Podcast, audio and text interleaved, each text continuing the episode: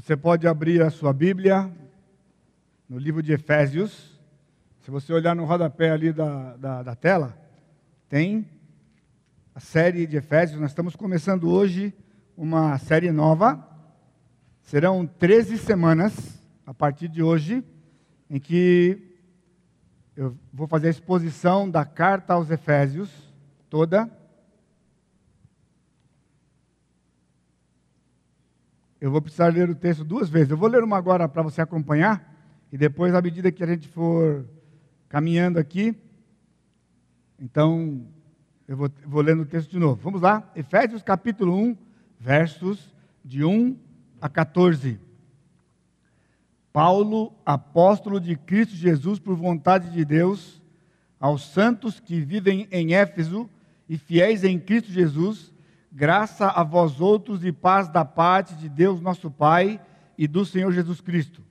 Bendito o Deus e Pai de nosso Senhor Jesus Cristo, que nos tem abençoado com toda sorte de bênção espiritual nas regiões celestiais em Cristo, assim como nos escolheu nele antes da fundação do mundo, para sermos santos e irrepreensíveis perante ele, e em amor nos predestinou para ele para a adoção de filhos por meio de Jesus Cristo, segundo o beneplácito de Sua vontade, para louvor da glória de Sua graça, que Ele nos concedeu gratuitamente no amado, no qual temos a redenção pelo Seu sangue, a remissão dos pecados, segundo a riqueza de Sua graça, que Deus derramou abundantemente sobre nós em toda a sabedoria e prudência, desvendando-nos o mistério da Sua vontade segundo o seu beneplácito, que propusera em Cristo, de fazer convergir nele, na dispensação da plenitude dos tempos, todas as coisas, tanto as do céu como as da terra, nele digo, no qual fomos também feitos heranças, herança predestinados segundo o propósito daquele que faz todas as coisas conforme o conselho da sua vontade, a fim de sermos para louvor da sua glória, nós, os que de antemão esperamos em Cristo, em quem também vós, depois que ouvistes a palavra da verdade, o evangelho da vossa salvação, tendo nele também crido, fostes selados com o Santo Espírito da promessa, o qual é o penhor da nossa herança até o resgate da sua propriedade, em louvor da sua glória. Oremos mais uma vez. Amado Deus, te agradecemos por essa porção da tua palavra tão especial e que o teu Santo Espírito aplique aos nossos corações. Cada um que está aqui possa receber justa medida daquilo que o Senhor preparou. Não permita que haja dificuldade na transmissão, que o teu Santo Espírito realmente fale aos corações e nós possamos compreender com as nossas mentes iluminadas pelo teu Santo Espírito a verdade da tua palavra. Para a transformação, a semelhança de Jesus, em cujo nome eu te agradeço e eu te peço Amém, Senhor. Amém. A carta que nós vamos começar hoje é uma carta muito importante, embora pequena, de apenas seis capítulos.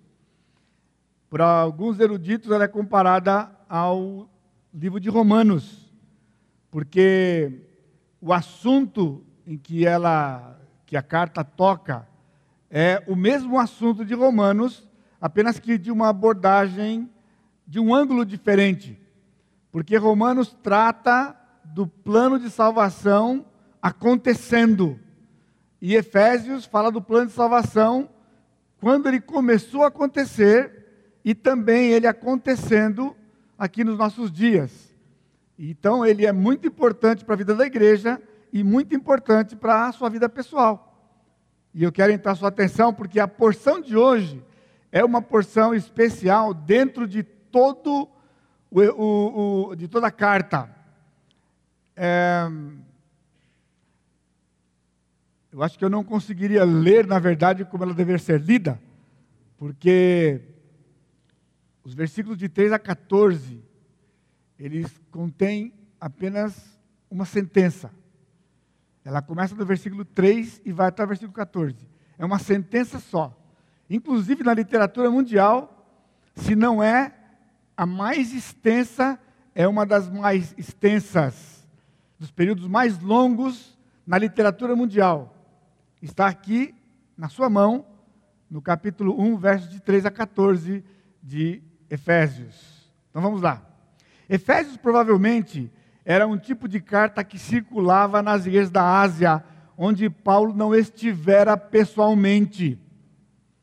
Então, um tipo de carta circular. Isso diferente de Gálatas, diferente de Tessalonicenses, diferente de outras cartas que nós temos no Novo Testamento.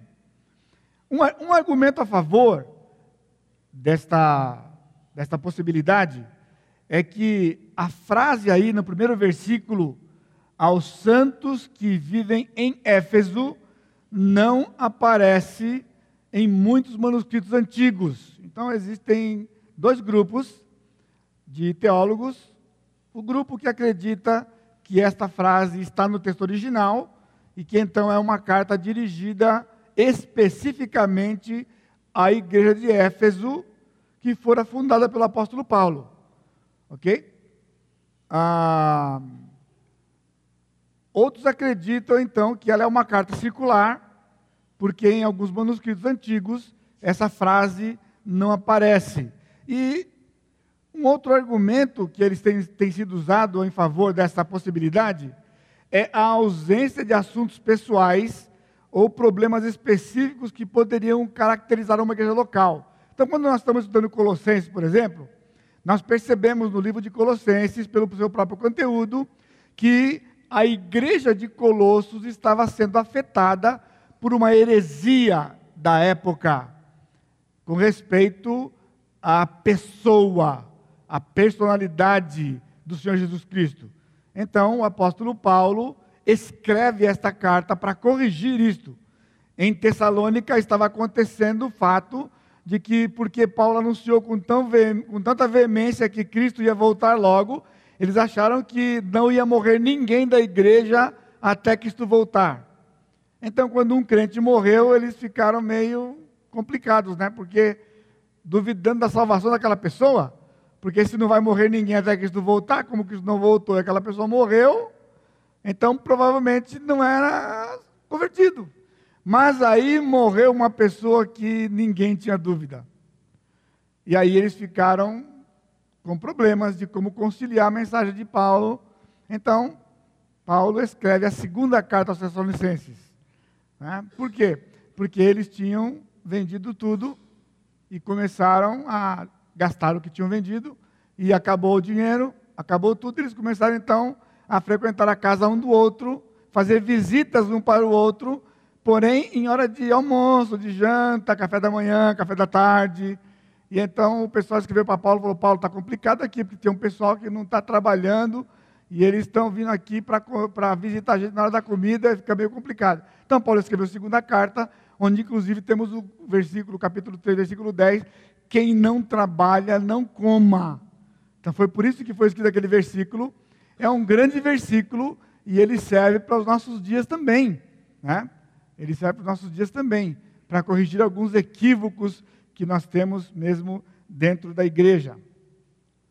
O tema central da carta de Éfeso é o corpo de Cristo, a igreja, o corpo local de Cristo, não como uma organização, mas como um organismo vivo. Este é um, um dos assuntos que tem sido corrigido aqui na igreja ao longo destes 30 anos, né, desde que eu cheguei aqui, porque naquela época, não somente a nossa igreja, como a grande maioria, se não todas as igrejas, e até hoje nós temos igrejas que pensam assim, de que a igreja local é uma organização e a igreja universal, que é a igreja espiritual, que está sendo formada pelo Senhor de todos os lugares, em todos os tempos, de Atos 2 para cá, seria um organismo vivo.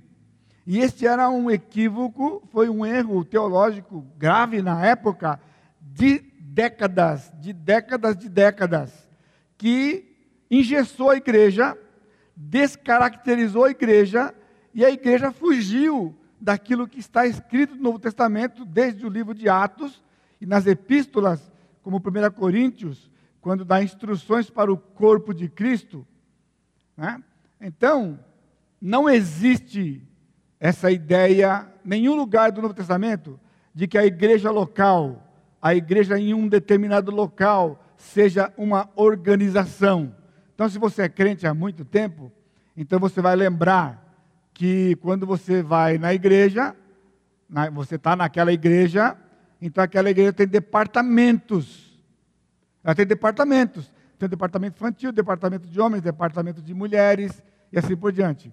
A igreja tem uma diretoria e cada um desses departamentos ele é composto por uma, ele é dirigido por uma diretoria. O departamento de jovens é dirigido por uma diretoria que tem o presidente dos jovens, o vice-presidente dos jovens, o secretário, segundo secretário, o tesoureiro, segundo tesoureiro, cada segmento. Por quê? Porque era a cópia exata daquilo que é uma empresa, daquilo que é uma indústria. Isso é colocado nos livros de teologia. Quando o aluno vai para o seminário, ele aprende lá no seminário já esta, este erro teológico de que a igreja local é uma, uma organização. Eu me lembro que quando nós começamos a pregar isto aqui e trazer a, a consciência da Igreja Batista Maranata de que a igreja local ela é um organismo vivo, por isso nós somos membros da igreja. E então eu recebi de presente de um membro da igreja na época um livro chamado Corpo Vivo de Cristo. E ele me deu o livro e ele fez uma dedicatória no livro. Pastor, Estou lhe dando este livro para que o irmão tenha cuidado com esta heresia que está se espalhando por todo lugar. Que era exatamente dizer que a igreja é um organismo vivo. Né? E aí eu tive que, em algum tempo depois, sentar com aquele irmão e dizer para ele, irmão, heresia é o que a gente vivia até hoje. Na verdade, não era heresia, né? mas era uma, te, uma, uma teologia realmente não apropriada na Escritura. Né? Então, na verdade, é uma metáfora. A igreja é o corpo de Cristo. Aqui está reunido o corpo de Cristo que se reúne, ou parte do corpo de Cristo, que se reúne no quilômetro 11 da rodovia dos Tamanhos. E uma coisa interessante, dá uma lida aí, muitas metáforas que são usadas no Novo Testamento para a igreja, elas também são usadas no Velho Testamento para Israel. Menos corpo de Deus ou corpo de Cristo. Você não vai encontrar em nenhum lugar no Velho Testamento Israel sendo chamado de corpo de Jeová. Só no Novo Testamento nós encontramos a igreja sendo chamada de corpo de Cristo. Então a igreja é como se fosse o corpo reencarnado presente de Cristo. Esse é o único corpo que o mundo pode ver. Se o mundo quer ver Cristo fisicamente, ele só consegue ver através desse corpo que está reunido aqui. Porque este é o corpo de Cristo reunido neste lugar. E em cada lugar que hoje, ou quando está reunida, um corpo, um grupo, com o objetivo de cumprir as ordenanças de Jesus, os evangelhos e as cartas e também o Velho Testamento, é o corpo de Cristo. E nós fazemos parte, então, deste corpo. E esse é, é o tema central do livro de Efésios. Por isso é muito importante este livro, essa carta que nós vamos estar estudando nas próximas semanas. Efésios é uma das cartas de prisão, veja o capítulo 3, versículo 1. Por esta causa eu, Paulo, sou prisioneiro de Cristo Jesus por amor de vós, gentios. Paulo provavelmente estava preso em Roma, quem lembra da série de Atos, né? Nós terminamos justamente quando Paulo chega em Roma e ele fica preso na sua própria casa por dois anos, numa prisão domiciliar. Foi escrito junto com Colossenses, Filemão e Filipenses. A data aproximada entre 60 e 62 da nossa era. Antes de Paulo, obviamente, ser martirizado, que aconteceu provavelmente lá pelo ano 67, 68, antes que Jerusalém for, foi invadida no ano 70. Os três primeiros capítulos de Efésios contêm doutrina para este corpo. Então, contém doutrina para nós. E os três capítulos restantes, a prática destas doutrinas.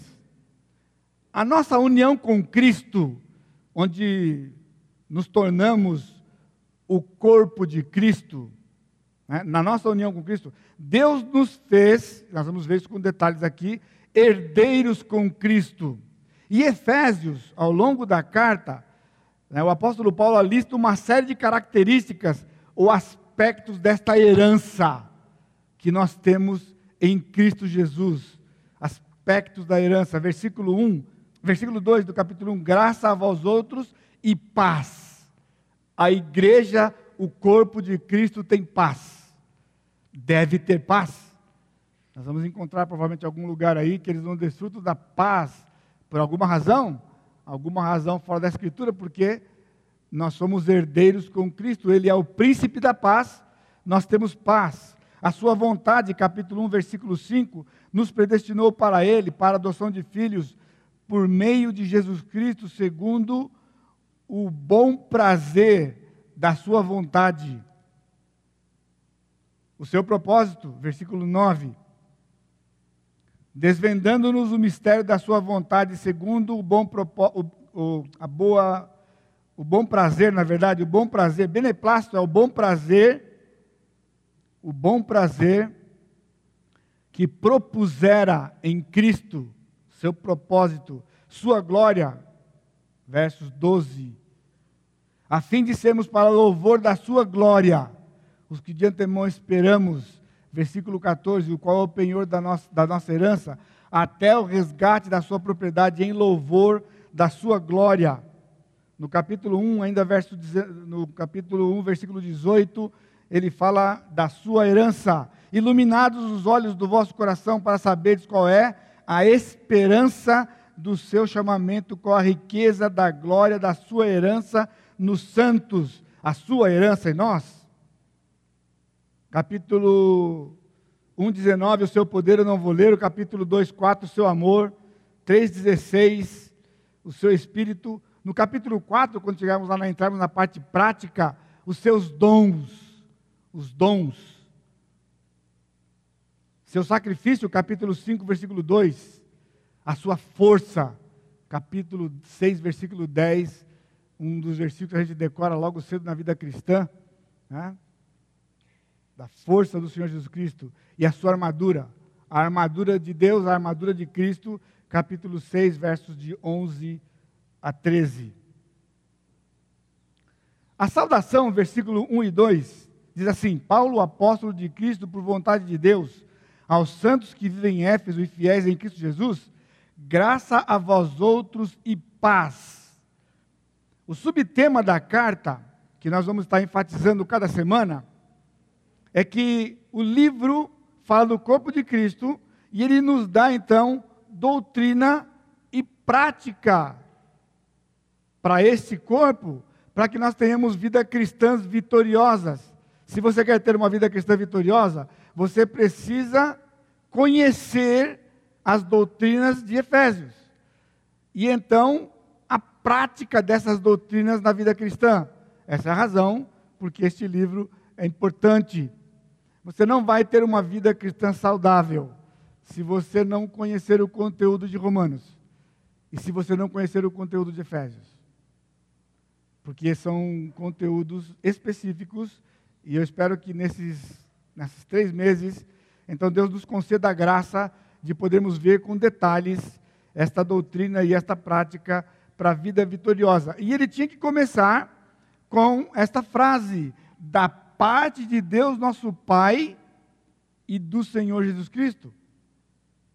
Então ele está dizendo graça e paz, que vem de Deus e do seu Filho, por quê? Porque tudo que nós temos, tudo que recebemos da salvação, tem origem no Pai, no Filho e no Espírito Santo. É o que nós vamos ver mais na frente um pouquinho. Nós encontramos aqui no livro de Efésios, nos capítulos, no capítulo 1, verso de 3 a 14, a descrição do plano mestre da salvação para a igreja. Olha lá de novo. O plano mestre. Deus não tem dois planos. Ele tem um plano. Um plano mestre da salvação para a sua igreja. E ele coloca este plano detalhado, esboçado, aqui nos versículos de 3 a 14. Agora, veja, lembra se você, se você lembra que eu disse há pouco que eu não consegui ler como deveria, porque eu tinha que ler, ler sem respirar, na verdade. Né? E eu não ia conseguir ler esses, todos esses versículos sem respirar. Então eu dei algumas entonações nas vírgulas, nos pontos e vírgulas lá, mas não terminava nenhuma frase, tem ponto. Mesmo que no original não tinha, não tinha pontuação, na verdade está aqui, em português, exatamente como está no original. É um texto só. Um texto só. Agora, pense nisso. Um plano mestre de salvação para a sua igreja. Ele coloca em 12 versículos, numa sentença só, sem respirar. Ele detalha, ele abre. E é isso que nós vamos ver hoje à noite. Compreende os três tempos da salvação: passado, presente e futuro. E isto é o que faz Efésios diferente de Romanos com respeito a esse plano de salvação. Porque Romanos trata basicamente o presente e os seus efeitos e também a glória futura. Mas Efésios trata passado, presente e futuro.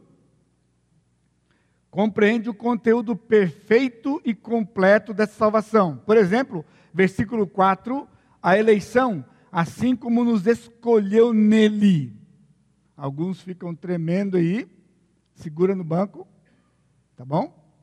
A gente vai falar sobre isso hoje.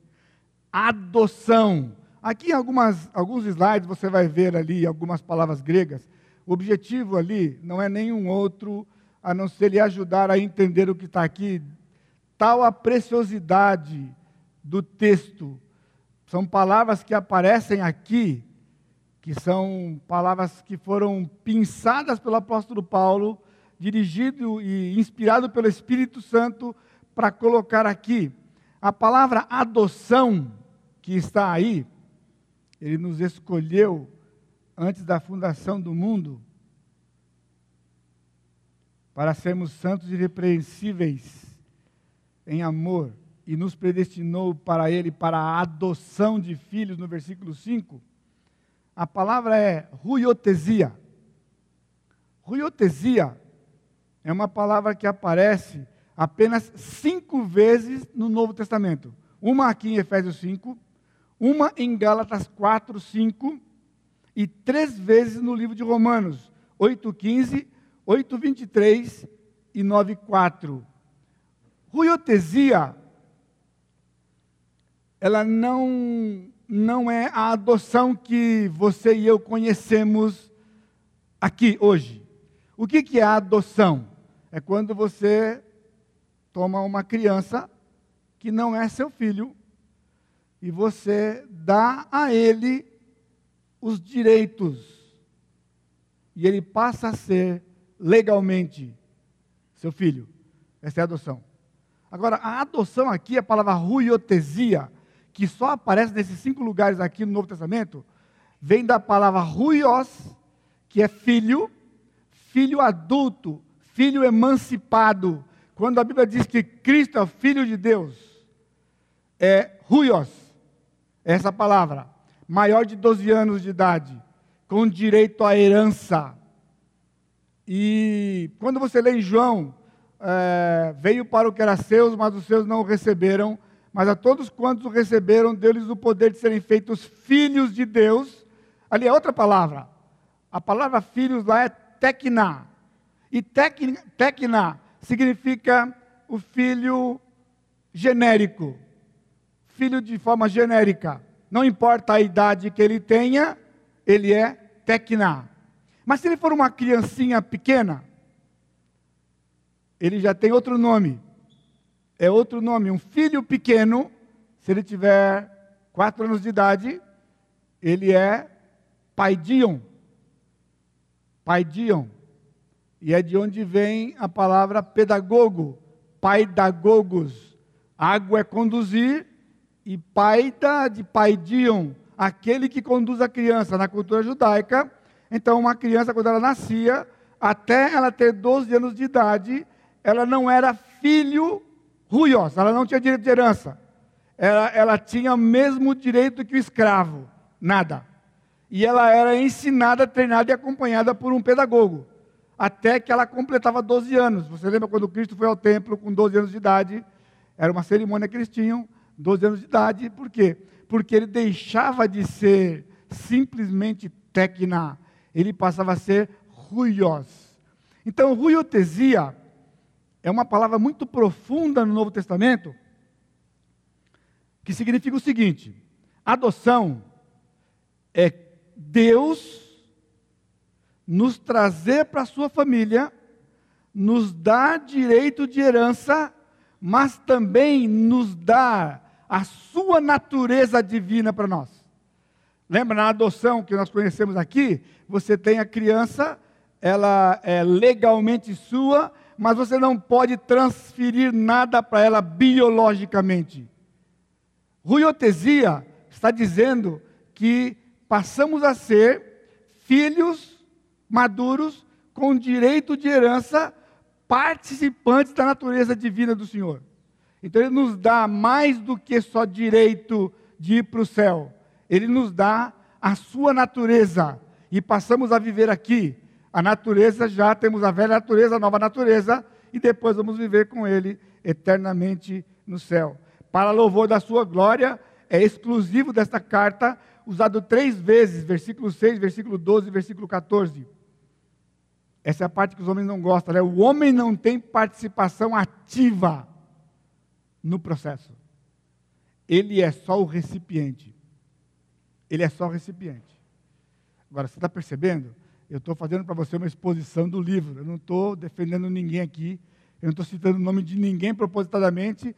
Embora você aí possa ficar pensando e tentando pôr no nome, tentando me identificar aí nesse negócio. Né? O que eu queria que você fizesse era acompanhar comigo o texto bíblico, para que a gente pudesse uh, extrair ou receber do Espírito aquilo que o Espírito preparou para nós, para essa noite. Compreende o conteúdo perfeito e completo da salvação. Um resumo do processo. Veja o versículo 13. No versículo 13 ele diz: Ouvir a palavra da verdade, em quem também vós, depois que ouvistes a palavra da verdade, o evangelho da vossa salvação, tendo nele também crido, a fé é um dom de Deus.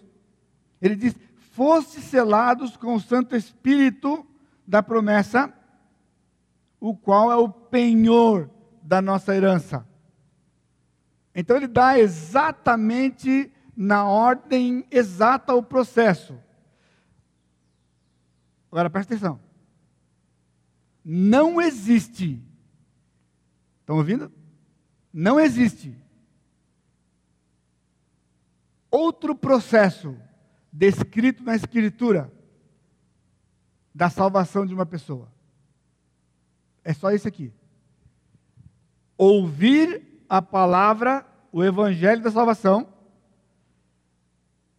crer. Então, é selado pelo Espírito e recebe um penhor que garante que vai chegar lá na presença do Senhor. Então não existe outro jeito. Por isso, para que uma pessoa seja salva, nós precisamos de duas coisas. Ou dois elementos. Quais são os dois elementos? Se você está atento lá. Qual é o primeiro elemento? A palavra de Deus.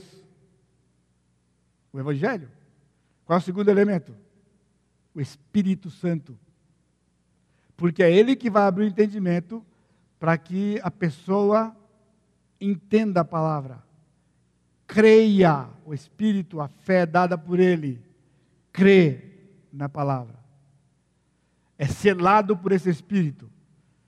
A garantia que ele vai chegar no destino. E foi dado um penhor que é uma parte do pagamento que garante que depois vai ser pago o restante lá na presença do Senhor, no resgate da propriedade. Então, por isso estou tentando mostrar para vocês quão importante é este livro. Nesse texto de hoje, que no original, eu disse para vocês, 3 a 14 é uma só sentença, nós podemos ver a atuação das três pessoas da Trindade. Então, guarda lá. Desafio para nós hoje à noite. Todo crente deve bem dizer a Deus pelas bênçãos espirituais recebidas em Cristo.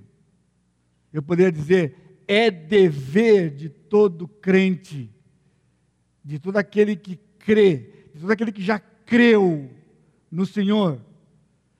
Ou seja, ele já entendeu a mensagem, ele já passou pelo processo de ouvir a palavra, ouvir o Evangelho, creu no Evangelho pelo Espírito Santo, foi selado pelo Espírito, habitado pelo Espírito, pela obra que Cristo fez na cruz. Então, o que ele tem que fazer daí para frente? Bem dizer a Deus pelas bênçãos espirituais recebidas em Cristo. Aqui um alerta para você também, né? Que nós temos o hábito de fazermos uma separação você às vezes vai compartilhar com alguém, você diz assim: Olha, essa semana eu recebi uma bênção material. Né? Então você recebeu uma bênção material. Aí você conta o que aconteceu lá, seja dinheiro, carro, casa, sei lá o que é. Então você diz que é uma bênção material. E quando você ouviu uma pregação ou você leu na Bíblia alguma coisa que chamou a sua atenção e foi muito bom para o seu coração, então você fala que você recebeu uma bênção espiritual. Né? Não, na verdade, essa dualidade não existe. Não existe bênção material. Existe bênção de Deus. Ao nos dar coisas, são bênçãos espirituais porque procede dele. Então, toda bênção vinda do Senhor, elas são espirituais. E no texto aqui, não está na nossa proposição aqui, mas no texto fala que é na, nas, nas, nas regiões celestiais. Nós vamos ver mais tarde. Mas guarda aí. Todo crente deve bendizer a Deus pelas bênçãos espirituais recebidas em Cristo. Aí eu pergunto: você tem bendito a Deus pelas bênçãos espirituais que você recebeu em Cristo? Você só pode fazer isso se você souber quais são essas bênçãos espirituais que você recebeu. E Paulo vai nos dar aqui bem detalhadamente. Primeiro, versículos de 3 a 6 pela eleição.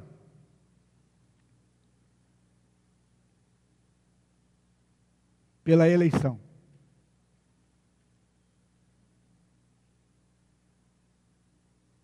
Bendito o Deus e Pai de nosso Senhor Jesus Cristo, que nos tem abençoado com toda sorte de bênção espiritual nas regiões celestiais em Cristo, assim como nos escolheu nele antes da fundação do mundo para sermos santos e irrepreensíveis perante Ele, e em amor nos predestinou para Ele, para a adoção de filhos, por meio de Jesus Cristo, segundo o beneplácito de Sua vontade, para louvor da glória de Sua graça, que Ele nos concedeu gratuitamente no amado.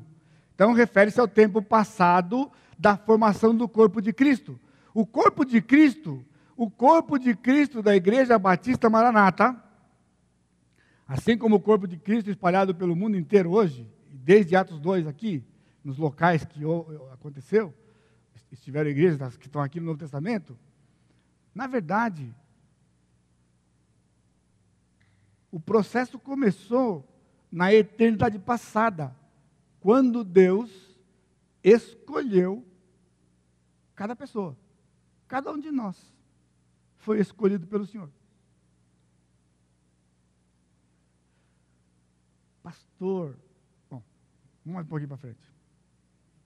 Essa porção começa com uma exortação dada a nós de bem dizer a Deus por toda sorte de bênçãos nas regiões celestiais. Quem que deve ser bendito?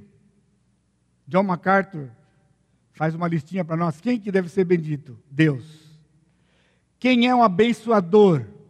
Deus. Então ele é bendito porque ele é o um abençoador. Bendito seja o Deus por toda sorte de bênção que ele tem nos dado. Quem são os abençoados? Os crentes eu melhorei, porque ia colocar os eleitos aqui, mas acho que é muito para você. Você não ia aguentar. Então eu coloquei aqui os crentes. As bênçãos. Toda sorte de bênçãos espirituais. O local das bênçãos. Lugares celestiais. O agente das bênçãos. Jesus Cristo. Agora eu vou contar um segredinho para você.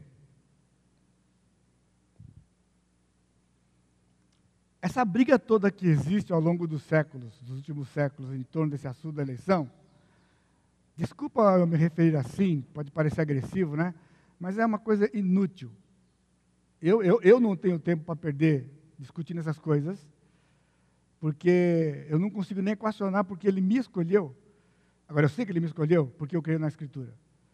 Agora, o segredo, e eu fico perplexo porque o pessoal discute e briga por séculos isso, porque ficam pegando verso aqui, verso acolá, e jogando um contra o outro, como se fossem duas, duas trincheiras, ficassem dando tiro no outro.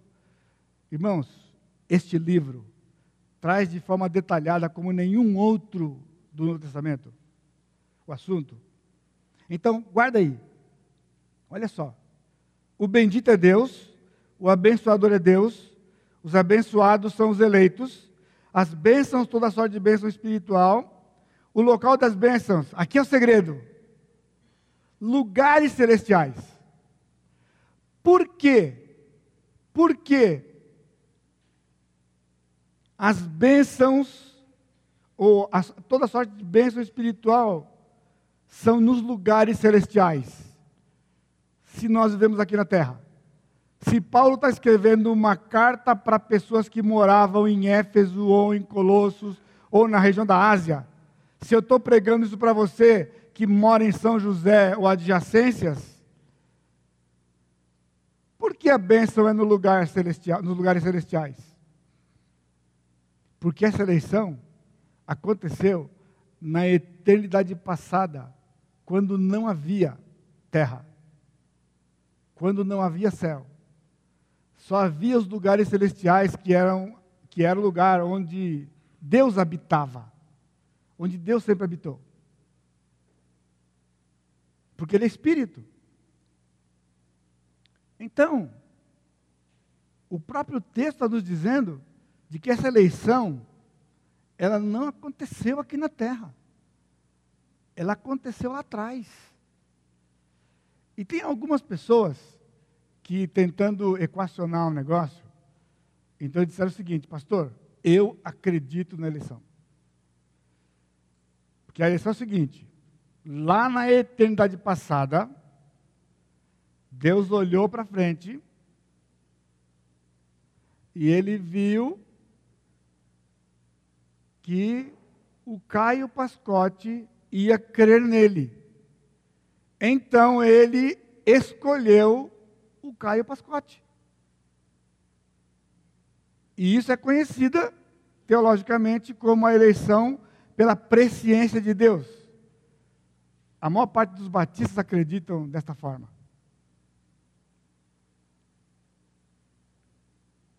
Na verdade, não tem base na Escritura, porque a palavra presciência aparece duas vezes só. E a palavra presciência não significa olhar antes a coisa. Isso é português. Em português, presciência é ver antes, é saber antes. Na língua do Novo Testamento, a palavra é prognosco. É um conhecimento por experiência que aconteceu antecipadamente. Olhar para o Caio Pascotti, que ele morando em São José dos Campos, e aquele Jesus, não é regiões celestiais, irmãos. Porque o Caio Pascotti morava numa casa aqui na terra. Morava aqui, lá em Jacareí, na verdade, ele nasceu em Jacareí, não foi? Jacareiense, nasceu em Jacareí, numa rua na Jacareí. Então, se Deus tivesse olhado para frente e visto o Caio Pascotti, ele veria o Caio Pascotti na terra. Então não era antes da fundação do mundo. Não era antes dele fazer tudo. E Deus não precisa de ajuda de ninguém, irmãos. Está escrito aqui que ele nos escolheu nele, nele, em Cristo, antes da fundação do mundo. Lá na eternidade passada, Deus conheceu você. Mas não porque ele olhou para frente. Porque ele é onisciente. Ele conheceu você. Ele amou você. Ele me amou. E ele disse: Você é meu. Você é meu. E não havia outra possibilidade de não ser dele, quando ele disse: Você é meu. Por isso, irmãos, o que na verdade eu tenho é uma eterna gratidão por Ele, porque não havia nada em mim, nada em mim que o atraísse, nada em mim que justificasse ele me escolher. Meu vizinho é melhor que eu. Mas ele disse: Eu quero você. Ele me escolheu. E se eu perguntar para ele, se você perguntar para ele, ele vai responder para você. Porque eu quis. Vai discutir com o doutor? A partir do verso 4, Paulo alista os elementos da formação deste corpo aqui. A eleição em Cristo é o método, objetivos eleitos. Agora, embora haja João 3,16, o que é João 3,16? Porque Deus amou o mundo de tal maneira que deu seu Filho para que todo aquele que nele crê não pereça, mas tenha vida eterna. Você pensou que eu tinha esquecido esse versículo, não é? Eu não esqueci. Embora haja João 3,16 no Novo Testamento, nós temos outras referências que enfatizam que a sua morte, que a morte de Cristo, tem aplicação apenas para os eleitos. João capítulo 6, verso 37. Palavras do Senhor Jesus Cristo. Jesus disse, está na Bíblia de todo mundo, porque não passou por nenhuma revisão recente, viu, irmãos? Todo aquele que o Pai me dá, esse virá a mim. E o que vem a mim, de modo nenhum, lançarei fora. Isso aqui, irmãos, é outra coisa que eu, eu lembro do meu passado. E eu fiz isso muitas vezes, infelizmente. Este versículo é, é, ele é usado quando você evangeliza alguém. Então, depois que você explicou todo o plano de salvação, que você pede para ele fazer uma oração de entrega, então você vai dar para ele a segurança da salvação. E a segurança da salvação é lendo, é, é citando esse texto para ele. Então você disse: Olha, se você vier a Jesus, ele nunca lança você fora. Ele nunca rejeita uma pessoa, porque ele disse que aquele que vem a mim, de maneira nenhuma o lançarei fora. Agora, foi isso que eu li para vocês? Foi isso que eu li? Não foi isso que eu li. Não foi isso que eu li. O que está escrito aqui é todo aquele que o Pai me dá. Jesus estava dizendo: o Pai me dá, e todo aquele que o Pai me dá, esse que o Pai me dá vem a mim. E aquele que o Pai me deu, que veio a mim, de maneira nenhuma lançarei fora. Sabe por quê? Porque Cristo não rejeita o presente que o Pai deu para ele. O Pai deu um presente para ele, e ele recebe o presente. Está no Salmo 68. Ele recebeu homens como dádivas, como presentes. O apóstolo Paulo cita esse texto também no Novo Testamento. E é incrível porque Paulo fala que a, é, a igreja recebeu dons, que nós recebemos dons. E cita o texto do Salmo. Mas quando nós vamos no Salmo, ele diz que Deus deu homens como dons. Não diz que ele deu dons para os homens. Dons para os homens está aqui em Efésios. Lá é homens como dons, homens como presente. Deus nos deu um presente. O 44. Ninguém pode vir a mim se o Pai que me enviou não o trouxer. E eu o ressuscitarei no último dia. Irmãos, olha só o que está escrito aqui. Ninguém pode vir a mim. O pode aqui, em português, é um verbo auxiliar. Em grego, não. É dinamis. Dinamis significa poder inerente, poder em si mesmo. Então ele está dizendo: ninguém tem poder em si mesmo para vir a mim, se o Pai que me enviou não o arrastar. Não, pastor, está escrito trouxer. Sim, trouxer aqui, no texto original, é arrastar. Se não o arrastar, e eu o ressuscitarei no último dia. Você não veio bonzinho, eu não vim bonzinho, nós viemos arrastados. Por quê? Porque este verbo trazer aqui, ele é usado em João capítulo 21.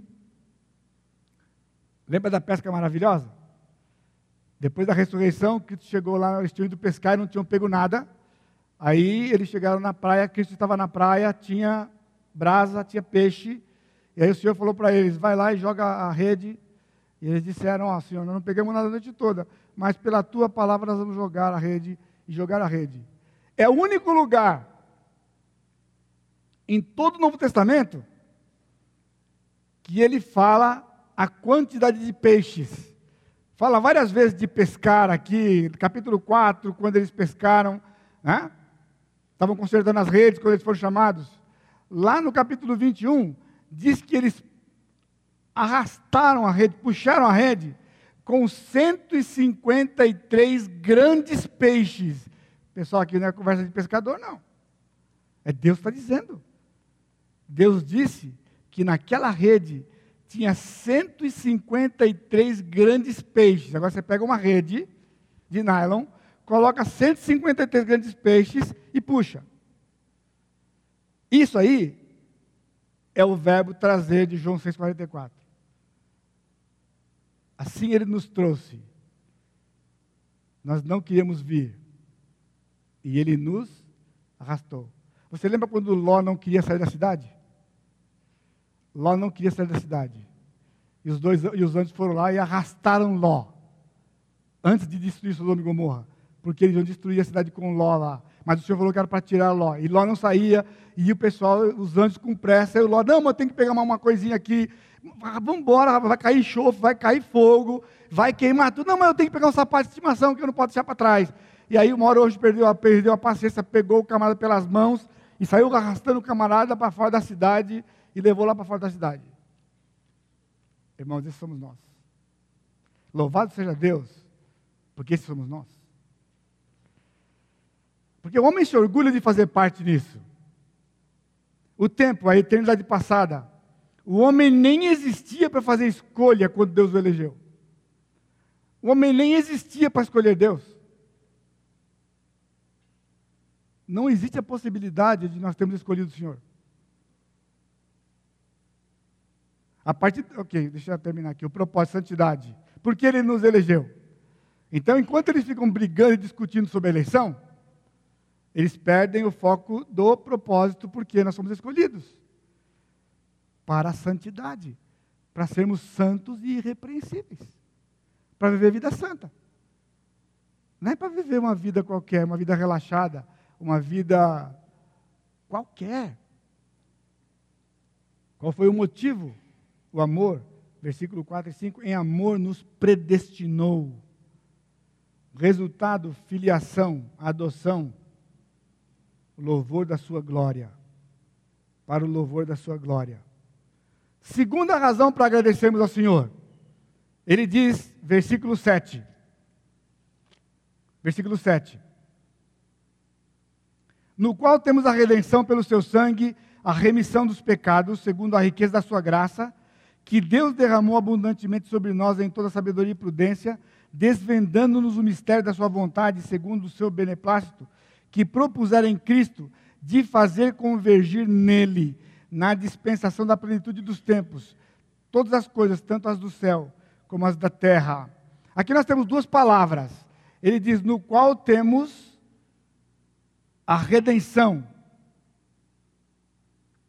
pelo seu sangue, a remissão dos pecados. Sabe qual é a diferença? Redenção não é igual a remissão. São duas palavras distintas.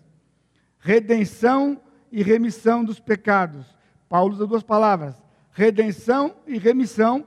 Há seis palavras no Novo Testamento que traduz redenção. E Paulo está usando duas aqui.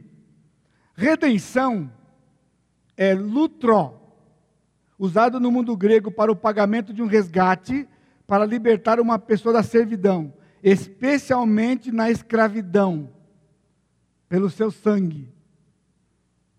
Cristo foi lá no mercado de escravos quando eu e você éramos escravos do pecado e escravos do diabo. E pelo preço do seu sangue, ele nos pagou. E nos pagou. E nós passamos a ser dele o novo Senhor. Você já leu alguma coisa sobre o mercado de escravos? Qual é a participação do escravo na transação? Você sabe? Eles alinhavam os escravos, todos lá acorrentados, lá, e os homens que tinham dinheiro, os senhores de terra, tinham dinheiro, eles vinham, eles apontavam para o escravo e diziam, eu quero aquele. E o camarada falava, aquele custa mil. E ele tirava mil e pagava aquele escravo. Marcava aquele escravo. Agora aquele escravo não era mais daquele senhor. Aquele escravo passava a ser daquele senhor que o comprou. Você está escutando? O mercado de escravo o escravo era apontado pelo senhor que ia comprar, do senhor que era dono, e pagava. O escravo não tinha nada o que fazer. Está ouvindo? A palavra está aqui, irmãos. É exatamente a palavra do mundo romano, em que os escravos eram vendidos no mundo romano. Paulo via isso todo dia. Paulo foi acorrentado pelo seu sangue Remissão é a palavra afeses, que basicamente significa mandar embora.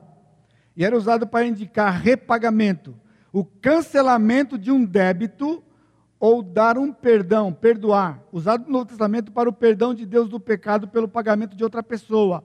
Repagamento. Sabe o que é repagamento? É porque não era a própria pessoa que pagava, era uma outra pessoa que vinha e pagava o preço. E então, aquele senhor mandava ele embora, o despedia, perdoava, porque alguém tinha vindo e pago o preço dele. Deus concedeu gratuitamente no amado, gratuitamente, aqui é o advérbio da palavra graça, caris. O que caris? Você sabe? Favor imerecido, não é? O que, que nós merecemos? Nada. Nada que nós merecíamos? O inferno. Então ele gratuitamente no amado, ele nos concedeu a redenção pelo seu sangue, o perdão, a remissão dos pecados. Agora veja isso aqui. A terceira razão para bendizermos o Senhor, versículos 11 e 12. Nele digo, no qual fomos também feitos herança, predestinados, segundo o propósito daquele que faz todas as coisas conforme o conselho da sua vontade, a fim de sermos para o louvor de sua glória, nós os que de antemão esperamos em Cristo. Agora, olha isso aqui. Na eternidade passada, Deus, de modo soberano, determinou que todo pecador eleito, embora sem valor, e merecedor da morte, ao confiar em Cristo, seria tornado justo. Agora, por isso que existe a, a confusão das pessoas dizerem que o fulano tem que crer. Né? Então, ele creu, a tua fé te salvou. Sim, mas Efésios, nós vamos ver lá na frente, no capítulo 2, a fé é um dom de... Então, a fé que te salvou, quem que deu para ele? Foi dentro dele? Saiu dele mesmo? Não, o Senhor deu para ele. Então, olha o que está escrito aqui. Deus, de modo soberano, determinou que todo pecador eleito, mesmo que ele não valha nada e mereça a morte, ao confiar em Cristo, ele é justo. Porque no tempo e no espaço, o Senhor vai levar esse pecador a confiar no Senhor. Porque é o único meio que há salvação. Só a salvação em Jesus, não há salvação em outro nome. Então o eleito, em algum tempo da sua vida, ele tem que confiar no Senhor. E esta é uma operação do Espírito Santo dentro dele, que o leva a confiar, abre o, o, entendimento, e ele passa a ver o Senhor Jesus. No passado, quando isso começou a pegar fogo, então o pessoal que acreditava nisso que eu estou falando para você, então eles faziam a seguinte pergunta: Por que evangelizar as pessoas se eles estão escolhidos? Por que evangelizar? Irmãos, uma pergunta que é feita, que já está respondida na, na Bíblia há quase dois mil anos. No versículo 3, você lembra? Não, versículo 13, lembra? Em quem também vós, depois que ouvistes a palavra da verdade, o evangelho da vossa salvação, tendo nele também crido, ou seja, ele disse, ele escolheu, agora ele contou para você quem é, contou para mim, não. Por isso que ele disse, indo por todo mundo, pregai o evangelho a cada criatura. Vou fazer uma brincadeira com você aqui rapidamente. Nós temos aqui mais ou menos uns 200 e poucas pessoas aqui. Talvez 300. 300 pessoas. E dentre essas 300 pessoas aqui, tem 68 de vocês que tem uma nota de 50 reais no bolso.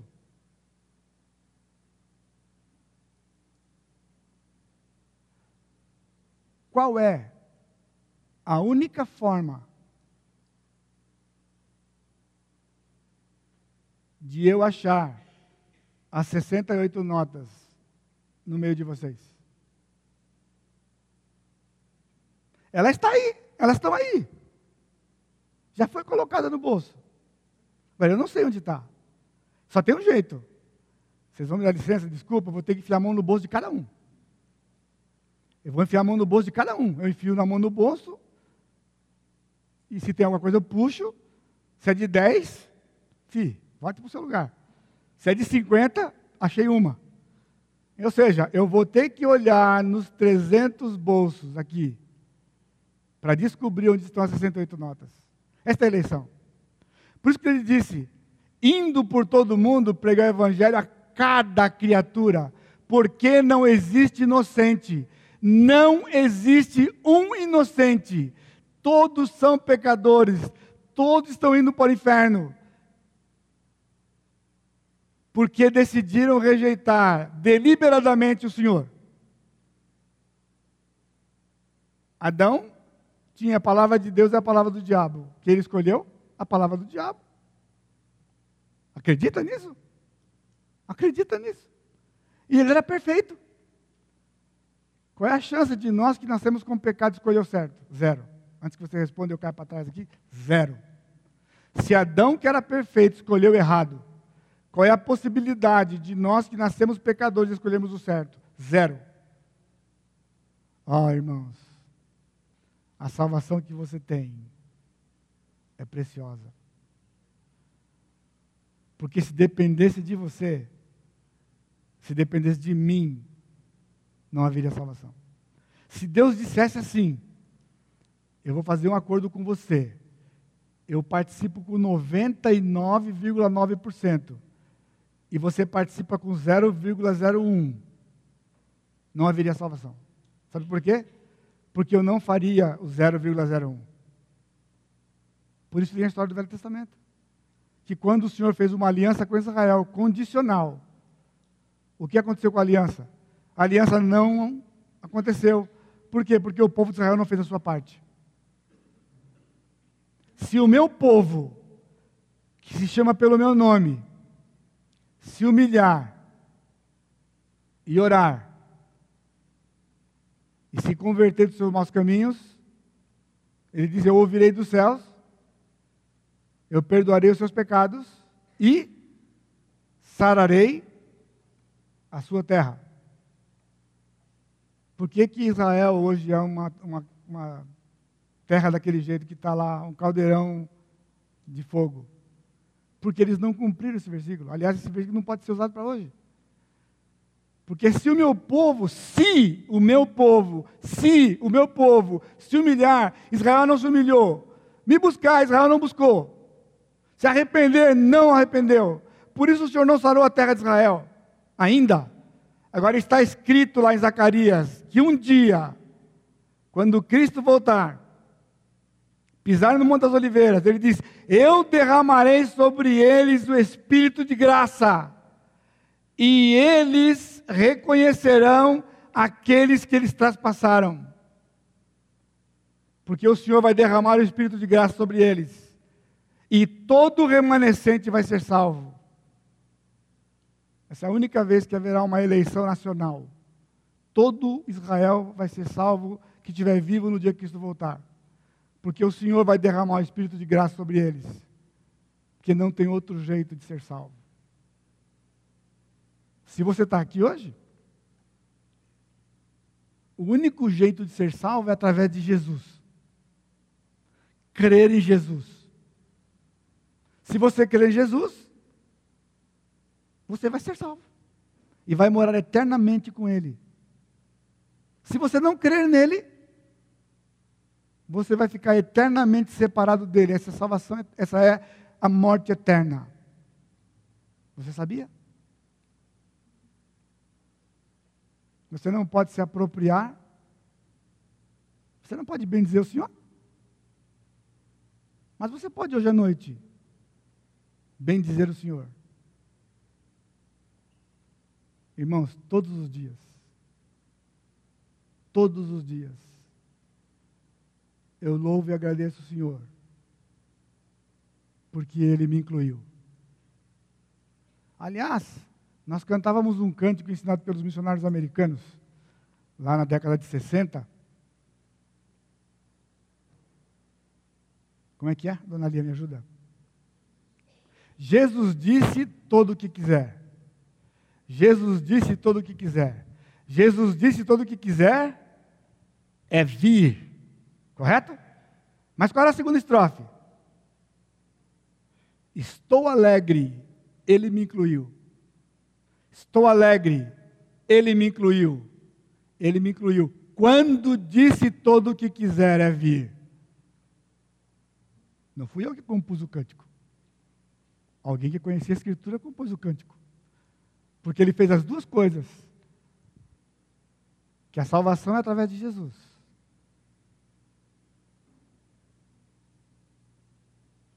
Você que está aqui hoje à noite, eu vou, eu vou dar a dica para você para terminar. Tem mais um pouquinho só. Você está hoje à noite nesta posição. Você está em pé diante de um portal muito alto, grande, bonito. E nesse portal tem uma frase lá. Está ouvindo? E a frase que está lá é: Vinde a mim. Vinde a mim. Palavras do Senhor Jesus Cristo. Vinde a mim. E então? Ou você vai ficar onde você está, ou você vai entrar. Ok?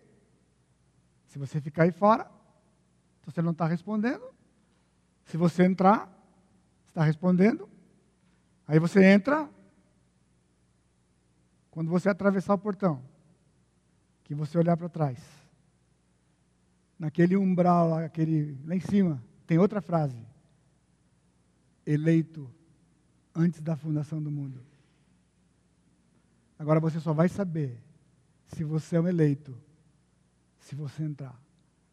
Se você não entrar, você não saberá. Só quando você ouvir de Jesus, apartai-vos de mim, porque eu não te conheço. Não vai ser algo bom de ouvir. Você está entendendo? Irmãos, é precioso demais. Quem somos nós? Eu estava lendo, lendo essa semana um daqueles devocionais do John Piper, Salmo 147. O nosso Deus conta todas as estrelas, todo dia. Todas as estrelas. Isso aqui não é hipérbole, não, pessoal. Todas as estrelas, todos os dias, pelo nome delas. Então, quando ele deu o nome de Sol para o Sol, porque alguma coisa nessa estrela o fazia pensar no Sol. Então ele bota o nome, como você põe pela característica, ele pôs, pela, ele pôs o nome em cada estrela. Trilhões de estrelas existem no universo. Trilhões. Todo dia ele conta as estrelas. Agora, você acha que existe alguma coisa demais para alguém assim?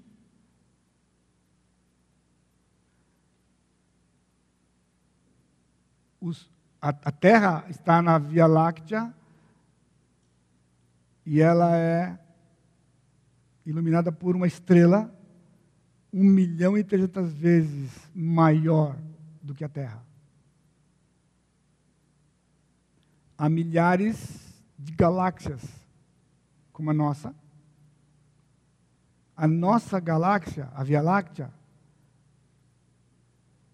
para percorrer a Via Láctea, ela tem 299 trilhões e não sei que lá de quilômetros por segundo.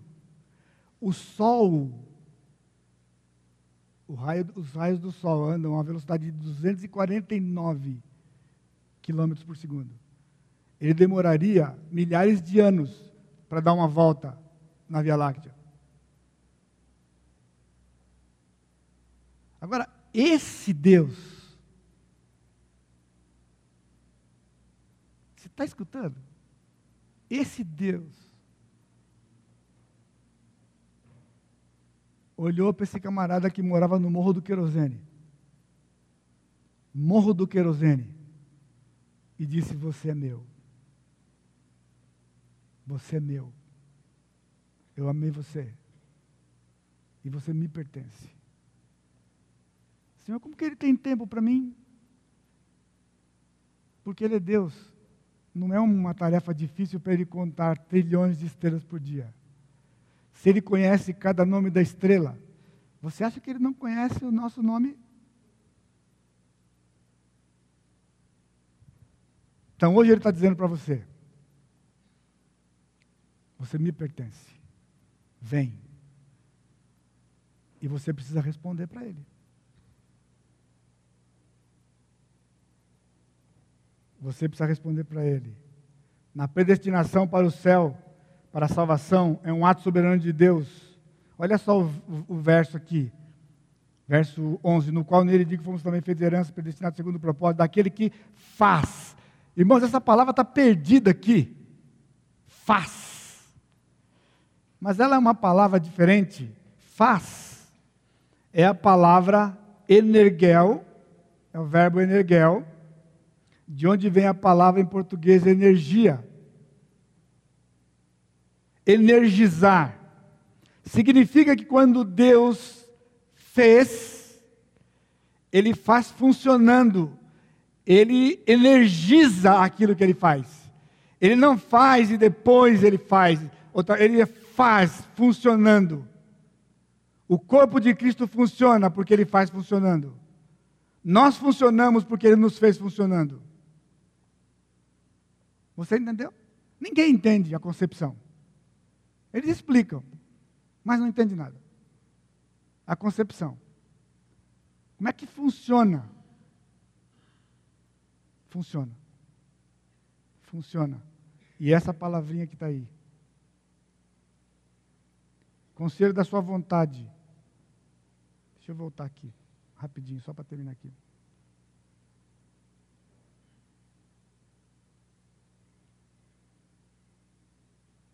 Conselho da sua vontade.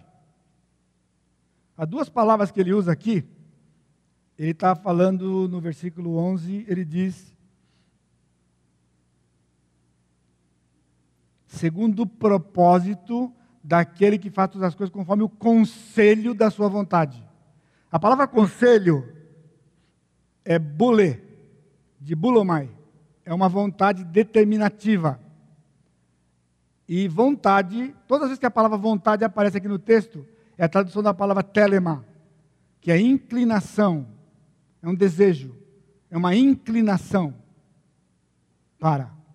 Por isso que ele tinha que colocar outra palavra, conselho da sua vontade, porque conselho é a determinação, é o que ele determinou.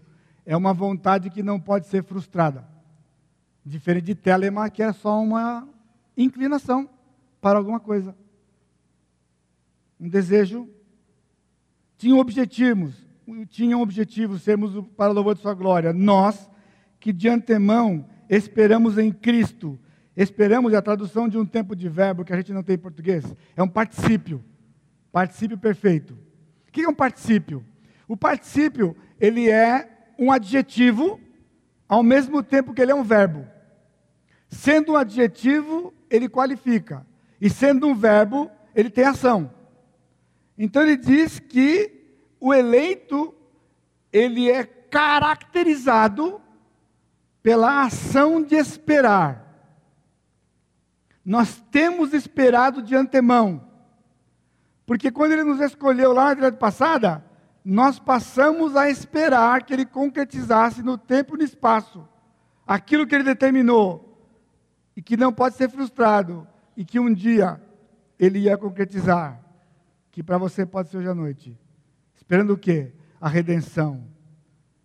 Que aconteceu já. A redenção já aconteceu. Mas os efeitos da redenção vêm até hoje pelo selo. Ele dá um resumo em ordem para nós, que eu já falei para você. Nós somos selados pelo Espírito. Foste selados, versículo 13. Está acabando. Você sabia que se você for mandar uma carta para alguém, e você caprichar na carta, bota o destinatário, não esquece do CEP, põe no correio e a carta não vai chegar. Mesmo que você puser o CEP certinho, ela não vai chegar. Porque a coisa mais importante no envelope da carta não é o CEP. Ele é muito importante. É o selo. O selo garante que a carta vai chegar no destinatário. No, no mundo romano era assim. Quando era, quando era selado pelo oficial ou pelo rei, aquilo chegava no destino, porque tinha o selo. Paulo, ao ver aquilo, o Espírito Santo mostrou para ele: é exatamente assim. Eu selei aqueles que me pertencem, de maneira que eles irão chegar definitivamente na minha casa para morar comigo eternamente. Mas ah, Deus é tão maravilhoso que, se isso não bastasse, Ele deu um penhor. Se o selo não bastasse, vai que vai ter dúvida. Ele deu um penhor, algo de antemão, que garante o resgate completo. Está aqui, pega, e eu vou pagar lá no final. Não sei quem é velho aqui, acho que só o Petro que é mais velho que eu. Não, não tanto, né, Petro? Alguém aqui é do tempo que você dava o bigode de penhor? Já, acredite se quiser, aqui no Brasil, negócios eram feitos. E quando a pessoa prometia que ia pagar uma, um documento, ia pagar um valor, ele arrancava um bigode e ele punha aqui, ó. E aquele bigode que ele arrancava e punha aí, era o penhor que ele estava dando, era a sua honra de que ele ia garantir o pagamento. Então o penhor não tinha valor intrínseco, ele tinha um valor de honra. Esse é o penhor. Então o Senhor colocou dentro de nós um penhor. Sabe quem é o Espírito? É uma das pessoas da Trindade. Então ele colocou dentro de nós um penhor, parte do pagamento que garante que quando chegarmos lá, o restante vai ser pago. Foi exatamente isso que aconteceu na parábola da incompetência comprovada. Alguém lembra? A parábola da incompetência comprovada? Está na sua Bíblia aí a parábola do bom samaritano, mas não tem nenhum lugar escrito lá que é bom samaritano. Aqui para nós é a parábola da incompetência comprovada. Porque aquele intérprete, quando perguntou para Jesus, quem é o meu próximo para que eu possa então amar? Que ele disse, né? Amarás o teu próximo como a ti mesmo. Aí ele chegou para Jesus, quem é meu próximo para eu amar? Aí Jesus contou uma história para ele. Um homem descia para Jerusalém, descia de Jerusalém, e ele foi assaltado por todos os lados. Bateram nele e o deixaram como morto.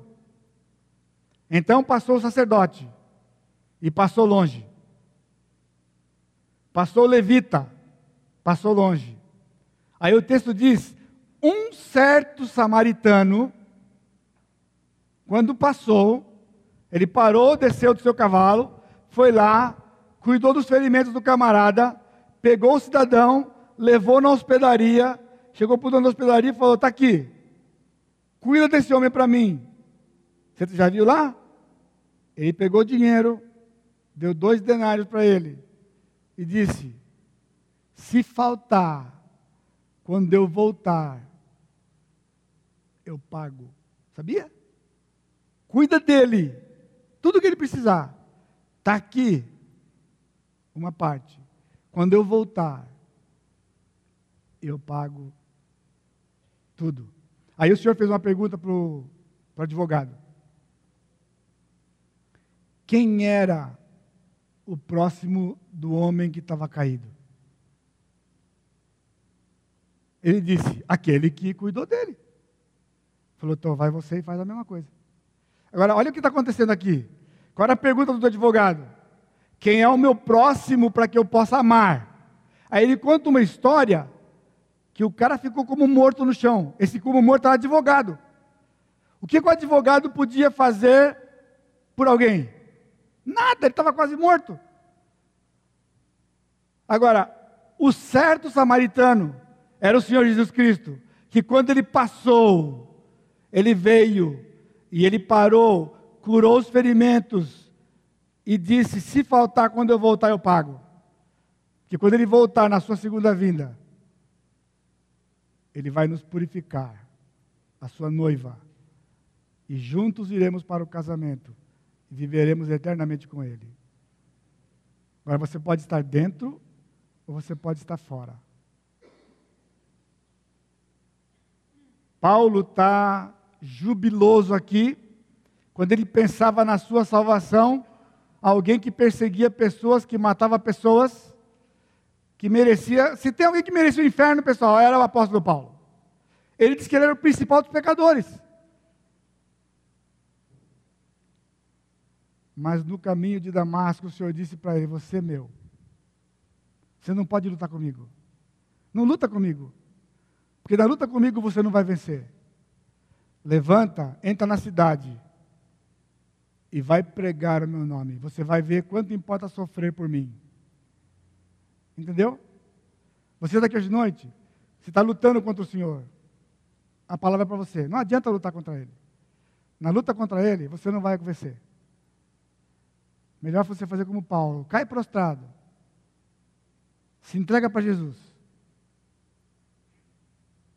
e recebe dele gratuitamente a salvação que ele já comprou com o seu sangue. E ele purifica o seu pecado. E você vai viver eternamente com ele. Curva sua cabeça.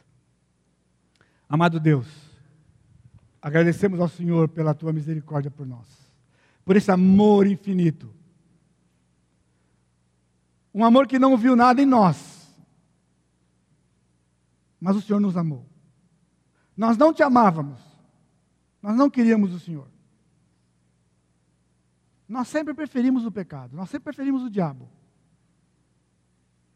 Mas o Senhor nos comprou pelo sangue do teu filho, nos libertou, tirou as algemas, tirou aquilo que nos acorrentava, nos amarrava, nos deixou livres para sermos servos, escravos do Senhor Jesus Cristo, um novo Senhor.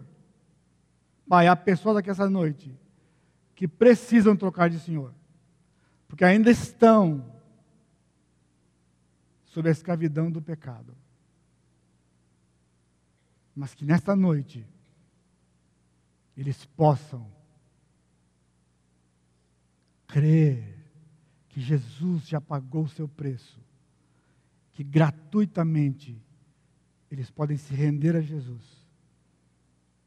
receber perdão de toda dívida e a certeza da vida eterna com Jesus. E eu te agradeço, porque só o Senhor pode fazer isso. Só o Senhor é um Deus que ama alguém assim, alguém que não presta e dá a vida para resgatar alguém que não presta. Por isso, Pai, que a graça do Senhor Jesus Cristo, o amor de Deus Pai e a consolação do Espírito Santo seja com todo o teu povo, hoje e sempre. Amém, Senhor. Amém. Deus abençoe, irmãos. Obrigado.